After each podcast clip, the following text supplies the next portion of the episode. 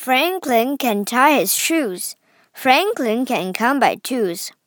And Franklin can make really good cookies. Sometimes this is a problem. Sometimes Franklin's cookies are too good. One day, Franklin and Bear were playing tag. Whew, said Bear. I'm hungry. Me too, said Franklin. Let's go to my house and make cookies. Good idea, said Bear. Franklin and Bear ran into the kitchen. They got out butter and eggs. They got out sugar and flour.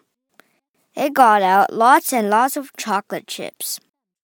They measured and stirred and mixed. They plopped spoonfuls of cookie dough on a cookie tray. Franklin's mother put the cookie tray in the oven. Then Franklin and Bear waited and waited. Ding! went the oven timer. Franklin's mother pulled out the cookie tray.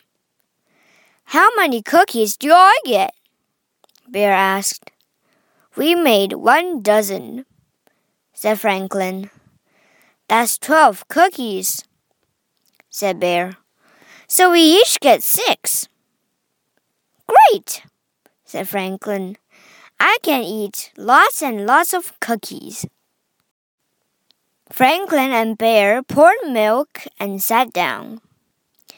You have lots of cookies, said Franklin's mother. Franklin shook his head.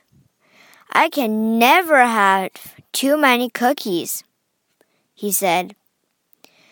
Maybe you can share your cookies with Harriet and Beatrice, said Franklin's mother. But Harriet and Beatrice aren't here, said Franklin. They're at their swimming lesson, said Franklin's mother, and they will be hungry when they get back. Humph, said Franklin. Humph, said Bear.